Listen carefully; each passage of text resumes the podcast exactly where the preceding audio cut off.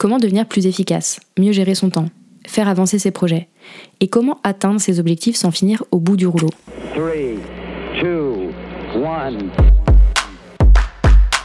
Tu écoutes Bye Bye Procrastination, le podcast qui t'aide à devenir maître de ton temps, à booster ton succès et à créer plus de sérénité grâce au pouvoir de l'organisation.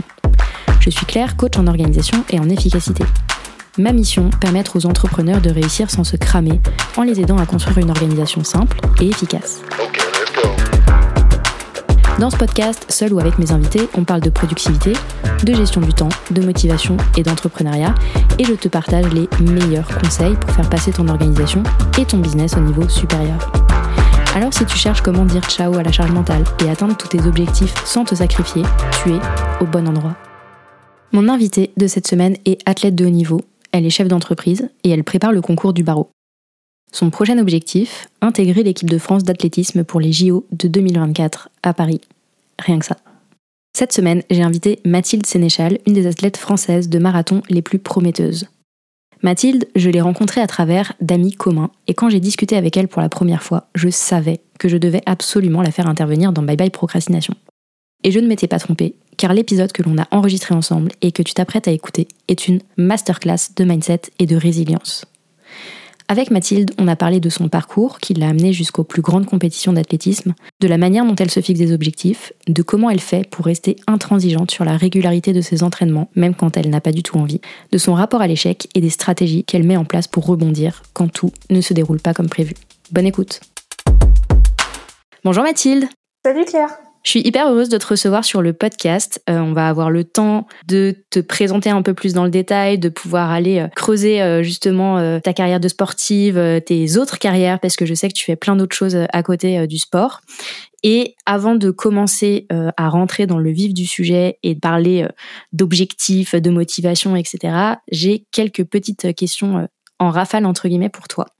L'objectif, c'est d'en apprendre un petit peu plus sur toi et l'idée, c'est que tu réponds dans quelques mots, une ou deux phrases maximum. Est-ce que tu es prête? Très bien, je suis prête. C'est quoi ton petit kiff du quotidien? Eh bah, euh, étonnamment, c'est d'aller courir euh, quand il fait beau dehors. Bah écoute, c'est plutôt aligné avec ce que tu fais dans la vie.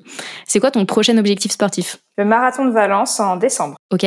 Et ton prochain objectif professionnel? Passer le concours euh, pour rentrer à l'école d'avocat. Solide. On va rentrer un petit peu dans le vif du sujet pour les personnes qui nous écoutent et qui te connaissent pas du tout. Est-ce que tu peux un petit peu te présenter? Alors, je m'appelle Mathis Sénéchal, j'ai 25 ans. Euh, je suis juriste en, droit des affaires. J'ai eu mon master de droit l'année dernière. Et à côté, je suis aussi athlète de haut niveau en équipe de France d'athlétisme. Donc, euh, j'ai commencé sur euh, les distances de demi-fond, c'est-à-dire du 5 km au 10 km. Et récemment, j'ai basculé sur la mythique distance du marathon, notamment dans, une, dans l'optique d'une potentielle qualification pour les Jeux Olympiques à Paris en 2024. Quand est-ce que tu sauras euh, si tu seras dans l'équipe euh, pour les Jeux? Alors, on a jusqu'à avril 2024 pour euh, réaliser les minima ou alors se classer au bilan mondial pour pour rentrer dans l'équipe. Il y a que trois places. Pour, il y a déjà une fille qui a fait les minima, donc il reste plus que deux places. C'est très chaud parce qu'on est, on va dire, dix françaises à pouvoir potentiellement euh, espérer y rentrer. Donc euh, c'est mon gros objectif, mais je m'arrête pas là-dessus. Euh, il y a aussi des compétitions au niveau européen.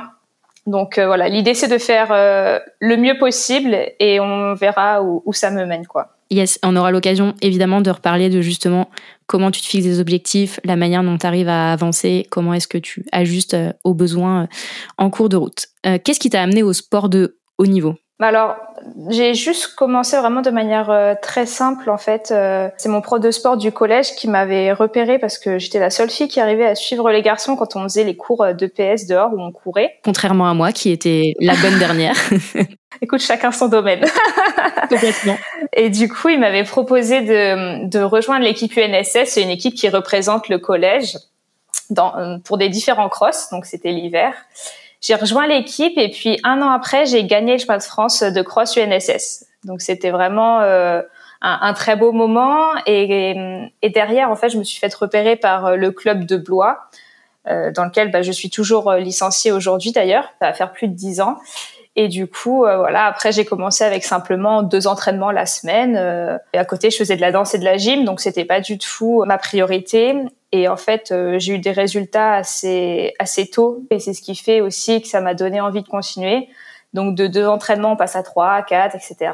Et bah, jusqu'à 10 à 12 entraînements aujourd'hui, quoi. Mais c'est vraiment, je pense, le fait d'avoir eu des, des bons résultats en étant jeune j'ai fait vice-championne d'Europe quand j'étais junior euh, sur 3000 mètres et du coup euh, tout de suite ça, ça a mis un boost euh, on va dire à, à ma carrière d'athlète et là je me suis dit ah ok bah réussir à faire une médaille euh, sur la scène internationale c'était ça m'a donné envie de continuer là-dedans et, et d'essayer aussi de faire d'autres sélections internationales chez les chez les plus grands quoi. Ça implique quoi pour toi de passer du avec un, niveau, avec déjà des performances euh, hyper impressionnantes, à vraiment sportif de haut niveau, on va dire en termes de, statut? C'est quoi qui marque la bascule entre les deux? Euh, Je pense que c'est l'implication euh, qui marque vraiment la bascule. Là maintenant, c'est quasiment mon travail en fait. C'est mon travail d'être d'être sportif de haut niveau. J'ai des revenus qui dépendent de mes performances. je suis bah, chef de mon entreprise parce que j'ai dû créer une entreprise pour les droits d'image. Euh, j'ai des contrats de sponsoring avec euh, différentes marques, différentes entreprises. Donc après, ça devient vraiment un aspect beaucoup plus euh, professionnel et, et avec tout, tout ce que ça tout ce que ça engendre derrière quoi. Il faut tenir un budget, il faut faire de la com dessus. Donc ce n'est plus seulement que courir mais c'est vraiment avoir un écosystème autour bah, digne digne d'une entreprise quoi. Et après bien sûr dans l'implication, bah c'est c'est tous les jours et c'est tout le temps quoi. On va on va faire attention à à tout ce qu'on fait. Euh, dans, dans le quotidien, tu vois, je suis obligée de bah, forcément faire attention à ce que je mange, manger de manière équilibrée et saine, dormir suffisamment d'heures le soir. Enfin, après, ça devient vraiment au quotidien, quoi.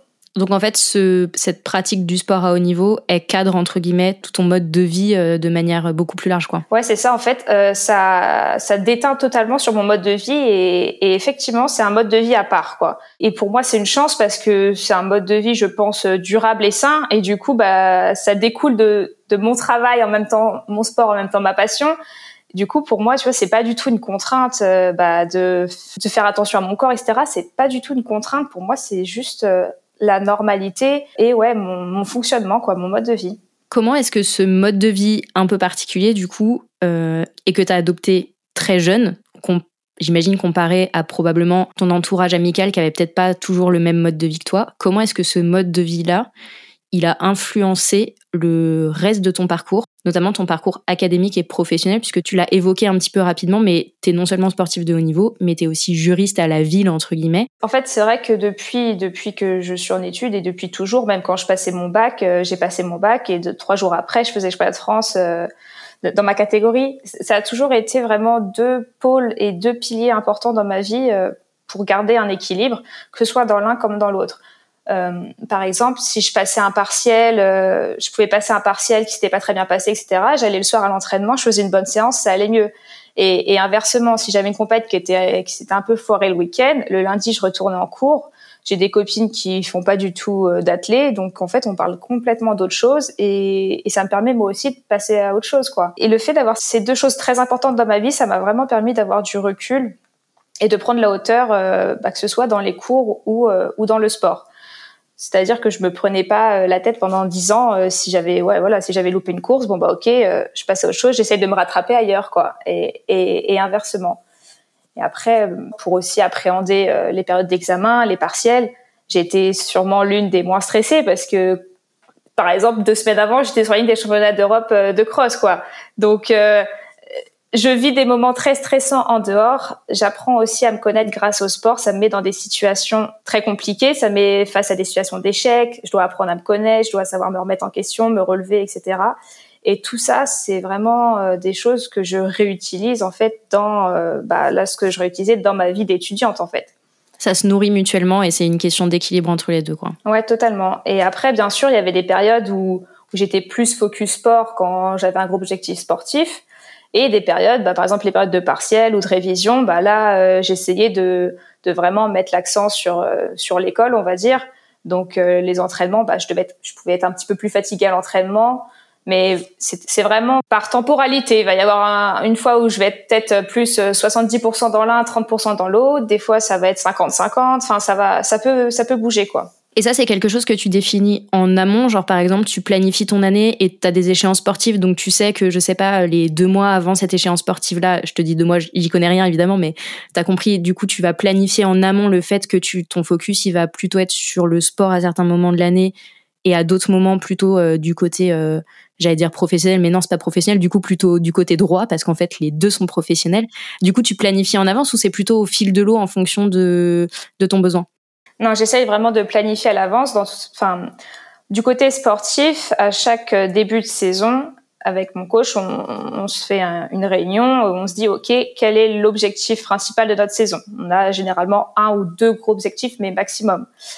Et on part de cet objectif principal. Par exemple, là, moi, ça va être le marathon de Valence en décembre. Donc, en fait, après, on part de cet objectif et on fait, euh, on rétrograde dans le temps pour se dire, quelles sont les étapes intermédiaires par lesquelles on va devoir passer pour atteindre cet objectif. Et en fait, c'est vraiment, tu fonctionnes comme un entonnoir et euh, de l'objectif euh, qui se passe trois mois après, on va se dire ok donc qu'est-ce qu'on fait euh, durant ces mois-là, ok qu'est-ce qu'on fait durant cette semaine? Et ensuite ça, ça m'arrive à, la journée, ok bah aujourd'hui j'ai footing ce matin, ce soir muscu, demain.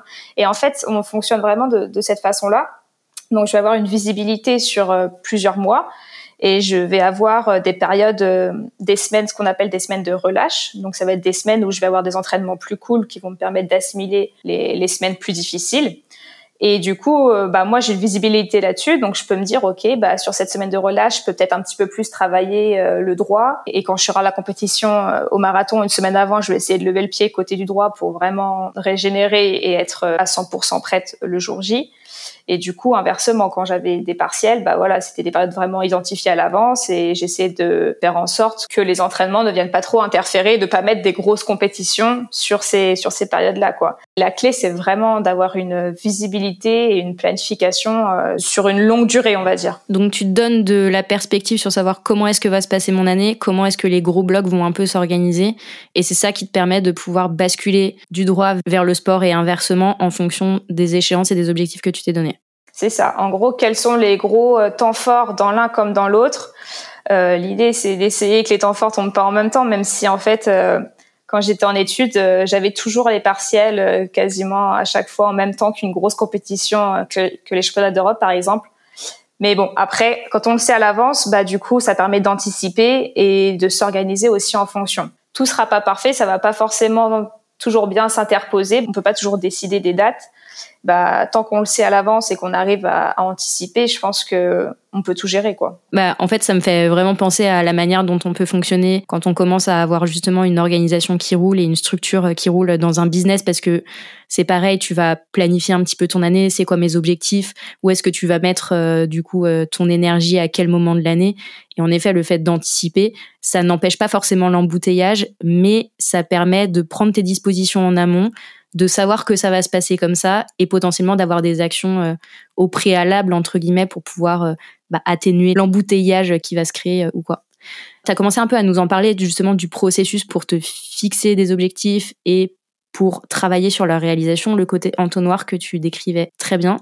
Comment est-ce que tu jauges l'ambition de tes objectifs Comment est-ce que tu te dis ça c'est un objectif qui est au bon endroit? C'est vrai que c'est pas évident à choisir, on va dire l'objectif qui est ni trop élevé, inatteignable ou trop facile. Il faut trouver le, juste milieu entre les deux. Ça, ça c'est vraiment quelque chose que je vais faire avec mon avec mon entraîneur qui, qui me connaît bien et qui connaît aussi mes capacités ce que je peux potentiellement atteindre si je m'entraîne bien, si je me blesse pas, etc., etc. Donc il y a quand même beaucoup de si mais on sait qu'il y a quand même une chance que ce soit réalisable si tout est aligné, on va dire. Et, et l'idée, c'est c'est quand même de se fixer un objectif élevé. Enfin, moi, par exemple, quand je parle des Jeux Olympiques, euh, il y a même pas 5% de chance que je l'atteigne. Mais le fait de me mettre cet objectif très très élevé, ça fait qu'au quotidien, mes actions vont être aussi élevées que cet objectif. Je vais élever mon niveau d'exigence parce que j'aurai un objectif très élevé. Euh, admettons si par exemple je veux juste euh, juste parce que pour moi c'est pas beaucoup mais pour d'autres c'est beaucoup et il faut juste euh, ça dépend de la perspective de chacun mais si je veux juste gagner les, les championnats régionaux de, de ma région par exemple je vais pas du tout mettre en place les mêmes actions je vais pas avoir la même exigence ni la même implication que si je vise les Jeux Olympiques, quoi. Et je pense qu'il faut, il faut pas trop se brider. Il faut oser aussi, bah, oser rêver grand, quoi. Oser se dire, bah, ouais, ça me paraît difficile. Il y en a, il y a pas beaucoup de chances que j'y arrive, mais même s'il y a 1% de chances que j'y arrive, bah, je vais prendre ce pourcentage-là, quoi. Parce qu'il y en a où il y a vraiment 0%, ok. Mais quand il y a 1% ou 0,5%, bah, il faut tenter parce que ça peut être, euh, ça peut être nous, quoi. Mais c'est vrai qu'au départ, j'avais pas du tout. Euh, je pense que ça tient aussi à la personnalité. Moi, j'ai pas forcément énormément confiance en moi, donc me fixer un objectif très élevé, me parler des Jeux Olympiques et tout, c'est quelque chose au départ euh, jamais j'aurais pensé. J'aurais pensé à, à, ça, quoi. Et c'est vraiment mon entourage, mon coach, etc., qui m'ont dit, ben, tu as un pourcentage, donc donc exploite-le t'as as fait des résultats, tu as été championne de France, tu as eu des médailles, etc., etc. Donc euh, tu es légitime pour espérer l'atteindre. Après, on dit pas que tu vas y arriver, ça, on n'en sait rien, mais au moins tu as un petit potentiel pour euh, pour pouvoir l'atteindre, quoi. Mais c'est vrai que je pense que c'est aussi un travail personnel de se dire pourquoi pas moi en fait. Euh, moi aussi j'ai le droit de de rêver de, de grandes choses. Moi aussi j'ai le droit de vouloir avoir des gros objectifs il faut pas avoir honte de ça. Il faut pas se dire euh, parce que moi c'est ce que je pouvais ressentir. Ah bah qu'est-ce que les autres vont dire euh, Ah ils vont dire que bah, que je suis prétentieuse de vouloir enfin d'espérer ça, etc., etc. Donc je pense qu'il faut vraiment bah, juste se focaliser sur ce qu'on aimerait au fond de nous, ce qui nous fait vibrer et, et, et pas se mettre de limites en fait. Je comprends. Donc c'est vraiment le côté tant que c'est pas impossible, c'est que c'est potentiellement possible et c'est ça que je vais viser. Et après en plus. Euh, savoir que c'est impossible, en fait, on ne sait pas vraiment si c'est impossible, quoi. Tant qu'on n'a pas essayé, euh, on ne saura pas.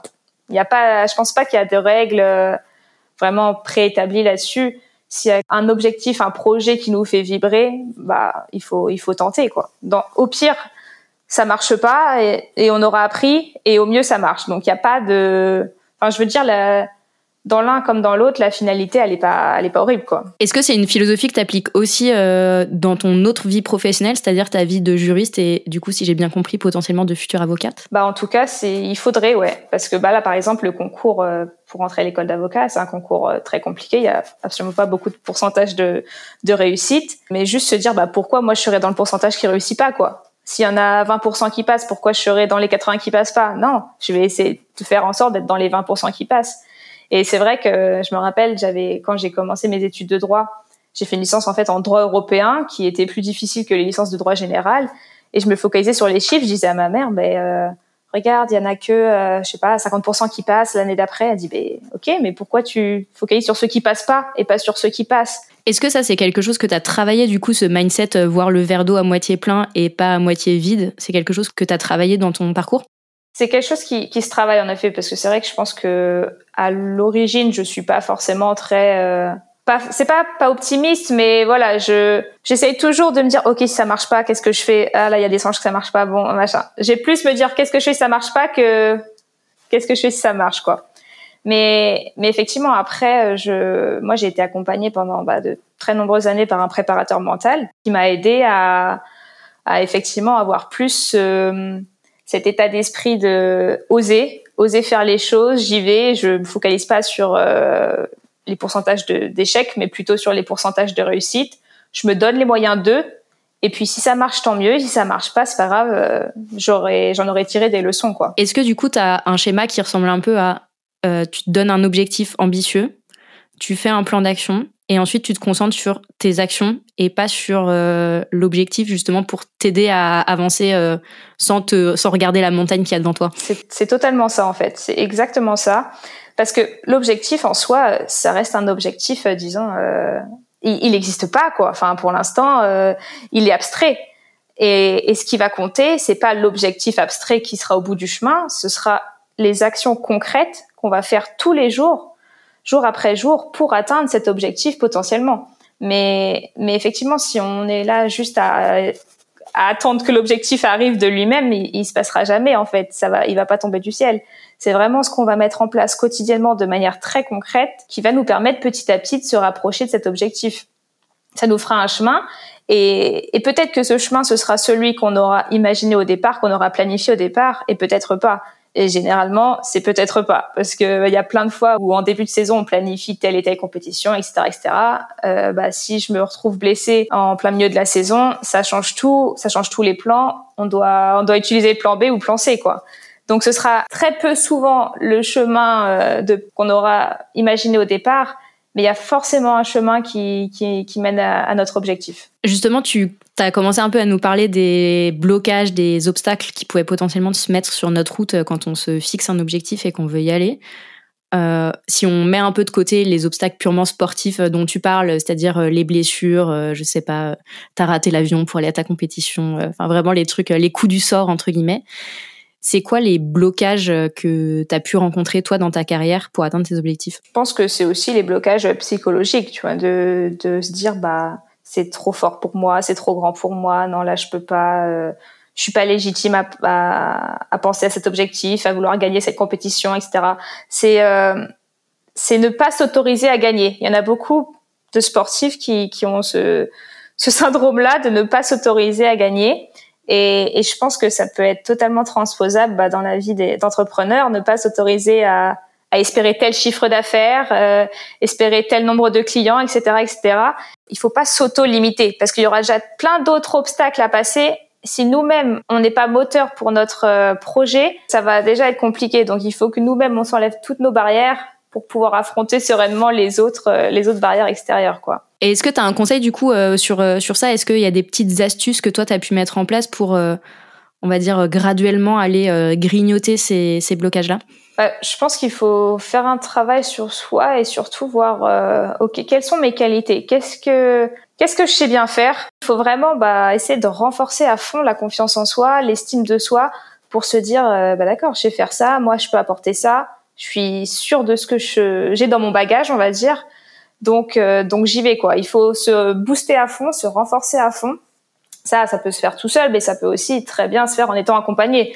Euh, comme je disais, j'ai un préparateur mental. J'ai aussi vu euh, des psychologues. Euh, enfin, j'ai beaucoup travaillé avec des gens de l'extérieur pour pour m'aider à ça justement. Et il faut pas avoir de de honte à, à, à se faire aider. Moi, je je pense qu'il faudrait que tout le monde on ait une autre personne à côté, euh, une personne extérieure à, notre entourage qui, qui soit là pour euh, pour nous soutenir dans, dans certains moments quoi. Je suis bien d'accord avec euh, avec ça. Je pense que c'est hyper important de savoir s'entourer, savoir regarder comme tu dis qu'est-ce que je fais bien, qu'est-ce qui au contraire pêche, c'est quoi les blocages qui m'empêchent d'avancer, que ce soit des trucs ultra concrets comme des trucs comme tu dis qui sont vraiment de l'ordre du mindset et après derrière bah, aller chercher les gens qui ont les outils et qui vont pouvoir euh, nous aider à, à les surmonter. Totalement. Je pense qu'il y a une question que tout le monde se pose quand on parle de sport à haut niveau et qu'on regarde euh, comme ça euh, les gens comme toi qui ont une pratique du sport, j'allais dire à haute intensité, mais c'est surtout vraiment, comme tu dis, avec un mode de vie qui va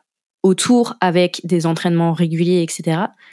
Comment est-ce qu'on fait pour être régulier dans ses actions quand la motivation est pas là, quand tu viens de te prendre une claque, que tu viens, enfin tu vois, comment est-ce que tu fais toi pour euh, continuer de regarder le bout de tes chaussures et continuer d'avancer vers ton objectif, même quand ça va pas trop? Alors c'est clair que je suis pas motivée tous les jours à aller courir parce que euh, bah, l'hiver quand il fait froid, qu'il fait nuit, qu'il neige, machin, je n'ai clairement pas envie d'aller courir. Et ce que je dis souvent, c'est que bah, quand il n'y a plus la motivation qui est là, euh, ça peut arriver qu'elle qu soit plus là de quelque temps c'est vraiment la discipline qui va prendre le relais. Et, et c'est vraiment cette, cette, discipline qui va me permettre de que les jours où j'ai pas envie d'aller courir, ben j'y vais quand même. Je me pose pas la question en fait. Ça, ça devient une habitude et ça devient normal que euh, que j'ai, je dois faire mon entraînement tous les jours quoi. C'est vu que c'est comme mon travail, c'est comme si bah j'allais pas au travail un jour. Euh, bon, on peut pas faire ça tout le temps. Après, il faut aussi pas tomber dans l'extrême et il faut aussi savoir s'écouter quand on est trop fatigué. Il faut discerner euh, la fatigue de la flemme, on va dire, ce qui est ce qui est pas toujours évident. Mais euh, mais c'est vraiment une question de de consistance. Euh, il y a un, un, grand entraîneur de l'équipe d'Arsenal qui il s'appelle Arsène Wenger qui disait qu'en fait c'est pas l'intensité de la motivation qui compte, mais c'est l'endurance de la motivation. C'est-à-dire que si on est super motivé, euh, ok, trop cool, je suis trop motivé et tout, mais que ça dure que deux jours, bah en fait, euh, ça sert à rien. C'est l'endurance à la motivation, c'est de pouvoir tenir dans le temps, de tenir bah, malgré les difficultés, malgré les échecs qu'on va rencontrer. Et c'est vraiment ça, cette régularité qui va faire qu'au bout, on va atteindre l'objectif. Plus que quelqu'un qui sera motivé à 110%, euh, mais qui au premier obstacle, à la première difficulté, va dire bah en fait non, j'arrête quoi. Et je pense que bah, c'est ça, c'est vraiment la consistance, c'est la clé quoi. Donc régularité dans les actions, le fait de pas trop se poser de questions quand t'as pas envie, bah juste euh, tu, tu prends tes baskets et tu sors. En fait, c'est comme quand on veut mettre en place une habitude. Euh, disons, si euh, je veux faire 30 minutes de yoga ou de méditation tous les matins, au départ, ça va, ça va être contraignant. Ça, c'est clair va falloir que je le case dans l'emploi du temps, etc. La première semaine, bon, la deuxième semaine, on va commencer à s'habituer. La troisième semaine, ça va aller mieux. Et, c'est vraiment, et moi, la course, c'est ça en fait, c'est que c'est pas, ça demande pas un effort euh, à mon cerveau ou à mon corps d'aller courir. C'est vraiment habituel, quoi. C'est comme si euh, j'allais manger, c'est comme si, euh, voilà, c'est que des choses habituelles. Du coup, ce qui permet que bah ok quand des fois je suis un peu moins motivée bah c'est une habitude quoi c'est donc ça demande moins ce moins cet effort euh, psychologique à faire. Et, et du coup, au sens inverse, quand on commence à prendre la mauvaise habitude, bah, par exemple de sauter des entraînements, de se dire bon, bon non celui-là j'y vais pas, etc. Moi j'ai l'impression qu'on tombe dans un cercle euh, vicieux où on se dit ah bah je l'ai fait une fois, il y a pas mort d'homme, je peux le refaire. Bon ok, oh bah là je vais je vais le refaire aussi, je l'avais déjà fait là, ça a pas changé grand chose. Effectivement sur le jour J ça change pas grand chose, sauf que tout ça mis bout à bout, c'est que des actes manqués, on va dire, et à un moment donné, ça va pêcher dans bah, dans la planification qu'on a fait et, pour l'objectif euh, terminal. Par exemple, moi tous les jours, j'ai j'ai un plan et j'ai toujours écrit quelque chose dessus. Donc si je vais pas faire l'entraînement par exemple du mardi matin, je vais me dire bah euh, mes concurrentes elles ont fait l'entraînement et moi je l'ai pas fait donc en fait après je ne pourrais m'en vouloir qu'à moi-même de ne pas avoir mis tout en place et de ne pas avoir tout fait correctement pour atteindre euh, l'objectif euh, l'objectif euh, final quoi. Mais c'est vrai que c'est un cycle que moi je vois beaucoup chez les gens que je peux accompagner ou chez les gens avec qui je discute, c'est ce côté tu démarres avec toute la motivation du monde, tu dis c'est bon, c'est sûr, cette fois-ci c'est la bonne, etc. Souvent, quand on démarre comme ça, ça met aussi une certaine pression euh, qui fait que, en fait, bah, tu te mets tout seul la pression pour faire pour faire des trucs, donc tu vois un peu trop grand généralement dans l'habitude que tu veux mettre en place. Et comme tu dis, bah des fois tu rates une fois, tu rates deux fois, et là tu rentres dans une espèce de cercle de non seulement tu rates l'habitude, bon toi tu as en plus le côté compétition qui fait que bah en effet tes concurrentes elles s'entraînent, donc euh, si toi tu le fais pas, tu perds du terrain entre guillemets par rapport à elles. Après on a aussi des concurrents dans l'entrepreneuriat. S'il y a un concurrent qui fait la même chose, ouais complètement, et que lui par exemple il est régulier euh, dans son contenu ou dans sa com ou dans sa prospection, et bah nous on, loupe ça quoi. Ouais, complètement, tu rates des opportunités et après souvent ce qui se met en place, je sais pas si ça t'est déjà arrivé mais c'est un peu le cycle de culpabilité de tu rates, tu t'en veux et tu rentres en fait dans une espèce de cycle enfin qui se voit très fort chez les gens euh, qui ont des problèmes un petit peu de procrastination un peu chronique, tu vois, c'est le côté au bout d'un moment ça vient ronger vraiment ton estime de toi. Ouais, totalement. Tu te sens de moins en moins capable et c'est beaucoup plus difficile de se remettre en mouvement, tu crées une espèce d'inertie qui fait que Totalement. Tu te mets dans une situation d'échec euh, et tu te vois au fur et à mesure comme une personne en échec en fait. Et ouais, c'est ça, tu t'englues là-dedans et, euh, et, je suis d'accord que par rapport à l'estime de soi, c'est vrai que le fait, bah moi par exemple le fait d'aller courir quand j'ai pas envie, qui fait qui fait nuit, qui fait froid, et bah quand je reviens, je me dis bah enfin bravo en fait, merci, euh, c'est cool, t'as réussi et bah Maintenant, c'est quelque chose comme si j'avais débloqué cette euh, compétence-là. Je sais que la compétence euh, courir le soir euh, quand j'ai la flemme et qu'il fait nuit, je l'ai. Et bah, ok, maintenant elle est dans ma, dans ma valise, je pourrais la refaire. Ouais. Effectivement, ça, ça booste l'estime de soi et ça booste, ouais, bah, je pense nos compétences aussi quoi. Complètement. Non mais c'est clair que rien que tenir les engagements qu'on a envers nous-mêmes, c'est déjà c'est déjà énorme. Exactement. Euh, on a parlé d'objectifs, on a parlé de régularité dans les actions, etc. Tu l'as dit, parfois malgré tous les moyens que tu mets en œuvre et malgré les actions que tu vas euh, faire de manière consistante, répétée, etc. T'atteins pas forcément tes objectifs. Comment est-ce que tu gères justement ces situations-là de tu passes à côté de ta course, tu passes à côté d'un truc euh, Comment est-ce que ça gère? J'ai une anecdote euh, par rapport à ça. Quand j'étais plus jeune, euh, j'ai fait les, les de France de cross et c'était une année où j'avais fait une super saison. Je m'étais très bien entraînée, j'avais gagné toutes les courses avant. Donc on a plusieurs étapes intermédiaires avant d'arriver au cheval de France pour se qualifier au cheval de France et j'étais vraiment dans les favorites. Euh, L'objectif c'était de gagner et au pire de faire le podium. Et donc euh, quand c'est comme ça, voilà, on est on est plus de 300 sur ligne de départ, on part, tout, tout va bien. je me mets aux avant-postes parce que j'avais l'habitude de courir devant. Et arrivé à peu près à, mi-course, il y a deux concurrentes qui me dépassent. Et euh, alors j'étais très bien juste avant. Et à ce moment-là, je sens vraiment que ça m'a mis un énorme coup de stress. Ça m'a coupé les jambes et ça m'a coupé le souffle. Et euh, j'arrivais quasiment plus à avancer en fait. J'avais euh, une montée de stress euh, qui qui faisait qu'après, bah, chaque pas était plus lourd, chaque pas était plus difficile, et il restait encore euh, plus de 4 km à courir quoi. Et en fait, bah, à cette course-là, je commence à me faire dépasser par toutes les autres concurrentes, des filles de ma région qui avant m'avaient jamais battue. Enfin, ça commence à être la descente aux enfers. Et à peine à 100 mètres de la ligne d'arrivée, je fais, euh, je, je m'écroule en fait sur sur le sur le côté, sur les barrières qui délimitent le parcours. Complètement une, une perte de conscience. Et c'est une copine de de mon club qui, qui était aussi dans la course qui m'a ramassé et qui m'a emmené jusqu'à la ligne d'arrivée. Donc euh, cette course-là, je, je, voulais gagner, je visais le podium et je termine 168e. Donc j'avais 17 ans, euh, j'étais normalement parmi les favorites, etc., etc. Et là, bah faut assumer de complètement louper la course. Au-delà de ça, il y avait aussi un classement par équipe qui comptait. Et il faut ramener le plus petit nombre de points possible en additionnant les, les places des, des filles. Alors moi, à partir du moment où je ramène 168 points, autant dire que là, c'est foutu pour le classement. Ils t'ont pas fait de d'honneur quand t'es arrivé dans le club, c'est ça que t'es en train de dire. c'est ça. Là, c'était un peu mort. Et du coup, euh, ça a été vraiment très très compliqué cette course-là.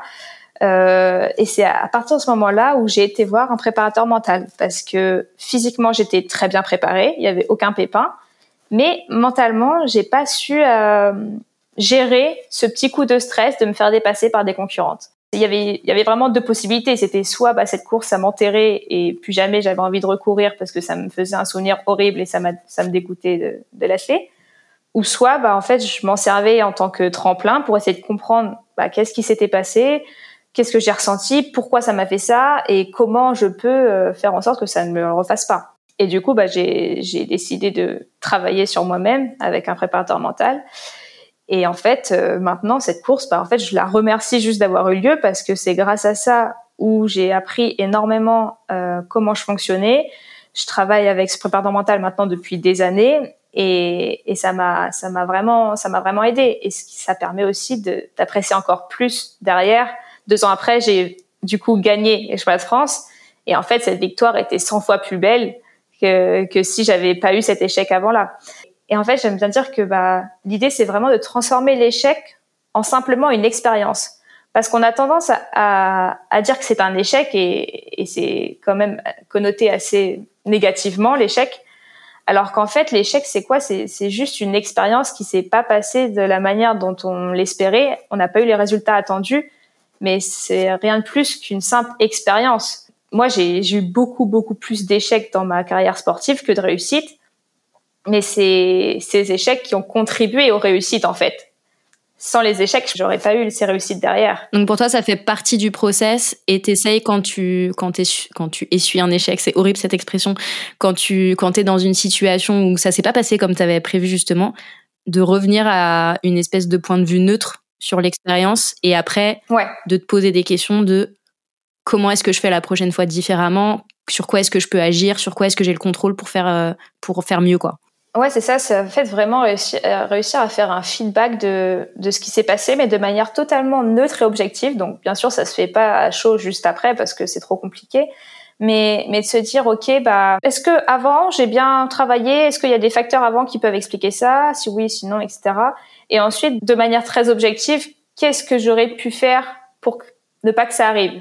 Et des fois, en fait, en, faisant ce travail-là, je me suis rendu compte que sur certaines courses, eh ben j'avais fait tout correctement et que c'était simplement des facteurs extérieurs qui sont venus me perturber, des choses que je n'aurais pas pu maîtriser dans tous les cas. Donc après, on peut plus ou moins le gérer, mais euh, mais moi vis-à-vis de moi-même, bah j'avais fait mon maximum. Donc après, euh, quand c'est comme ça, ça permet aussi de déculpabiliser, de se dire, ok, bah le problème il tient pas forcément à moi, j'ai fait mon maximum. Et à partir du moment où on a fait notre maximum, et surtout qu'on qu'on met en avant après le feedback des axes d'amélioration, et des moyens de s'améliorer. Donc en se disant ok bah du coup maintenant je vais mettre ça et ça en place pour ne plus que ça arrive et pour m'améliorer. Bah en fait cet échec il nous aura énormément servi quoi. Et c'est quelque chose qu'on fait euh, enfin je, je sais pas si tu en as déjà entendu parler mais en gestion de projet c'est un truc qu'on appelle le post-mortem. Donc en fait le après la mort entre guillemets, c'est-à-dire après que le projet il soit fini, c'est de revenir un petit peu, de regarder dans le rétroviseur et de se dire bah qu'est-ce qui s'est bien passé, qu'est-ce qui s'est pas bien passé et d'ailleurs que ce soit un projet qui réussisse ou pas, euh, bah, c'est de regarder un petit peu euh, les, comme tu dis, les facteurs, de dessiner des axes d'amélioration, euh, de regarder les choses qu'on fait bien aussi, parce que du coup, c'est des leviers sur lesquels on peut appuyer encore plus fort potentiellement pour la suite. Je pense que beaucoup de gens passent à, à, côté de ces opportunités-là, de tu vois, d'être tout le temps dans le bah on continue, on continue, on continue. Mais des fois, c'est important de stopper deux secondes, de regarder derrière, qu'est-ce qui s'est passé, pourquoi, comment est-ce qu'on fait autrement, et de repartir du coup avec des clés d'amélioration qui sont beaucoup plus euh, intéressantes que juste euh, OK, what's next quoi. Ouais, c'est clair, surtout qu'on peut avoir tendance à, à, réitérer le même schéma. Et en fait, euh, si on comprend pas que ça a été un schéma dans lequel bah, on n'est pas performant et qu'on et qu'on se pose pas pour comprendre comment on fonctionne, et bah on va réitérer la, la même erreur à chaque fois et en se disant ah bah non ça remarche pas ah ça remarche pas bah ouais mais si tu t'es pas posé pour comprendre pourquoi c'est sûr ça va ça va revenir à chaque fois quoi complètement tu as parlé de tes coachs, tu as parlé de ton préparateur mental. C'est quoi le rôle de ton entourage dans ton parcours? Dans quelle mesure est-ce que pour toi c'est c'est un facteur clé de réussite ou pas Tu vois, c'est quoi le l'intérêt de s'entourer dans le sport et puis ailleurs aussi? Alors pour moi, mon entourage, bah déjà mon entourage très proche, à savoir ma famille, mon copain et, mes amis, c'est vraiment ce qui me permet de d'être euh, épanoui et, euh, et de continuer ce que je fais. Franchement, il y a eu plein de fois euh, où, sans eux, j'aurais j'aurais arrêté ou où je serais pas aussi euh, bien dans ma tête que que je le suis là, quoi. Bah, par exemple, euh, à cette fameuse course où où j'ai je suis complètement passée à côté. Derrière, mes concurrents, enfin mes coéquipières, mon coach, etc. Tout le monde m'a un petit peu tourné le dos parce que j'avais fait foirer l'équipe. Et bah, il restait ma famille qui était toujours là et qui, eux, peu importe le résultat de la course, il m'aime toujours. Il m'aime pas pour ce, il ne m'aime pas pour ce que je fais, mais pour ce que je suis. Et vraiment de pouvoir bah, sortir, on va dire des fois de ce microcosme du monde purement sportif de haut niveau, etc. Pour juste bah, être Mathilde, la fille d'eux, Mathilde, la grande sœur d'eux, la copine d'eux, l'amie d'eux. Et ça fait du bien, quoi. Ça, ça me sort de ma de mon profil purement sportif qui du coup euh, prend quand même beaucoup de place dans ma vie mais qui peut être euh, plus ou moins agréable à vivre en fonction des résultats. Malheureusement, on va aussi beaucoup assimiler ça aux, résultats. Donc, si je suis performante, ça va être très agréable d'être Mathilde la sportive. Si je suis un peu moins performante, ça va être pas super agréable d'être Mathilde la sportive. Et du coup, c'est bien de bah, d'être d'être autre chose et d'être avec des personnes qui sont bienveillantes et qui nous connaissent et aussi qui nous tirent vers le haut, quoi. Parce que moi, il y, a eu énormément de fois où, ils ont eu un rôle moteur en me disant mais non, mais tu es capable de le faire, on sait, il faut que tu aies confiance en toi, euh, bien sûr que tu peux le faire, etc. Ils ont eu vraiment ce, ce rôle de soutien et ce rôle de moteur. Donc je pense que c'est vraiment super important de s'entourer de personnes bienveillantes, positives et qui simplement veulent veulent nous tirer vers le haut quoi. Je pense que ce que tu viens de dire ça fait un peu la parfaite transition entre guillemets avec ma prochaine question parce que de ce que je comprends et de ce que j'entends, euh, j'ai l'impression que ce que tu dis c'est aussi, tu sais, tu parlais des deux sphères de ta vie, c'est-à-dire le sport et puis euh, bah, ta casquette de juriste, mais là tu viens aussi d'en rajouter d'autres, la fille d'eux, la sœur d'eux, etc. Et du coup j'ai l'impression que c'est le fait d'avoir pas que une identité de sportive, mais aussi d'autres identités entre guillemets, et que tu sois pas que Mathilde la sportive, mais Mathilde plein d'autres choses, qui te permet d'être beaucoup plus résiliente aussi aux échecs, d'avoir le soutien dont tu as besoin quand tu en as besoin. Quelle place est-ce que tu imagines pour le sport de haut niveau dans ta future vie? Est-ce que tu imagines rester Mathilde la sportive pendant encore longtemps? Comment est-ce que tu imagines les choses euh, dans le futur? Je reviens sur ce que tu dis. C'est vrai que c'est super important de ne pas avoir euh, qu'une seule identité. Et par exemple, là, je pense au côté entrepreneurial dans le sens où euh, bah, un tel chef d'entreprise, si l'entreprise elle, va pas très bien en ce moment, ça va être difficile de, de porter cette, cette étiquette-là uniquement. Et, du coup, c'est vrai que c'est bien de pouvoir exister dans d'autres sphères, d'être d'autres personnes pour bah voilà essayer de, de s'équilibrer ailleurs et de se nourrir aussi d'autres choses quand quand dans un domaine c'est un peu plus compliqué. Après, euh, du coup, pour pour plus tard, moi, j'ai envie d'être Mathilde avec 50 euh, petits tirés derrière. j'ai toujours envie que qu'il y ait tout, toutes ces identités-là. Euh, le sport, c'est vraiment, euh, bah, c'est indispensable en fait euh, simplement à, mon bien-être. Au-delà de, du sport performance, même si je suis une compétitrice, euh, j'adore les compétitions, j'aime gagner, etc. Ça, ça me fait vibrer. Euh, le sport, c'est vraiment indispensable pour moi. Donc, j'espère pouvoir euh, toujours concilier le sport avec euh, une vie professionnelle d'avocate, peut-être en travaillant, bah, effectivement, peut-être moins qu'un avocat lambda, par exemple, ou qui, qui n'a que ça, en travaillant peut-être moins, mais en essayant, voilà, de d'être, de nourrir aussi bah, mon identité sportive, nourrir mon identité plus familiale, en, en étant aussi très proche avec ma famille, parce que c'est quelque chose qui qui me nourrit beaucoup. On n'est on pas obligé de se cantonner à une seule identité en fait. Euh, il y a énormément de modes de fonctionnement qui existent autant qu'il y a d'individus. Donc c'est à nous de trouver bah, le juste équilibre. Il y en a qui adoreront être euh, simplement dans le professionnel, d'autres dans le sportif uniquement.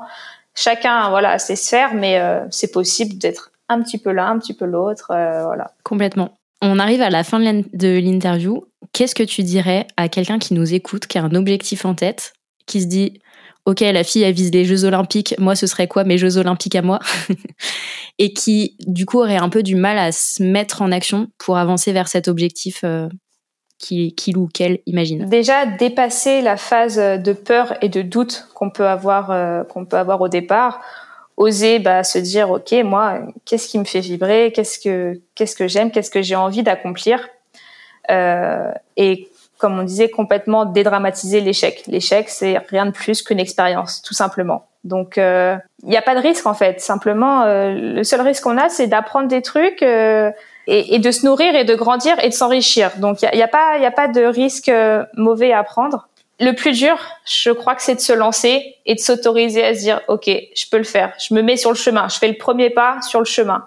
Et ensuite, après, ça, c'est plus, on va dire, philosophique. Mais après, il faut le côté plus euh, pratique et se dire, OK, maintenant, quelles sont les actions que je vais mettre en place pour et ça de manière très de manière très concrète. Ce qu'il faut bien penser, c'est que c'est aussi un long chemin et j'aime bien faire aussi le parallèle entre bah mon objectif c'est c'est le marathon, mais l'entrepreneuriat c'est comme le marathon en fait. C'est pas une course de sprint, c'est vraiment une course de fond. On va avoir un objectif de la, la ligne d'arrivée par exemple, mais avant il va y avoir beaucoup de kilomètres, beaucoup d'étapes à passer euh, qui vont plus ou moins bien se passer d'ailleurs mais euh, il faut voilà il faut tenir euh, tenir la barre comme on dit et essayer d'être euh, résistant consistant et surtout quand même parce que c'est le plus important de se rappeler pourquoi on fait ça. Pourquoi cet objectif? Qu'est-ce qu'on va apporter?